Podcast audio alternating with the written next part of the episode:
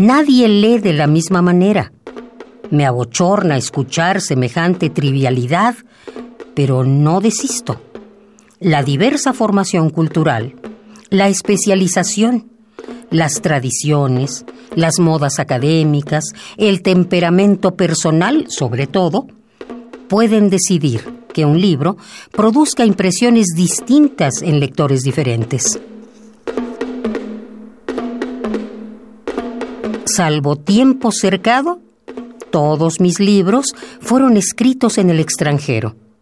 Enviaba mis manuscritos a las editoriales de México y un año más o menos después recibía yo los primeros ejemplares.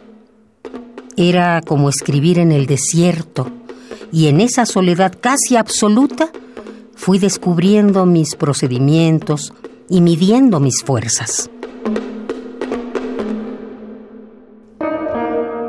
Sergio Pitol, 1933-2018. In Memoriam.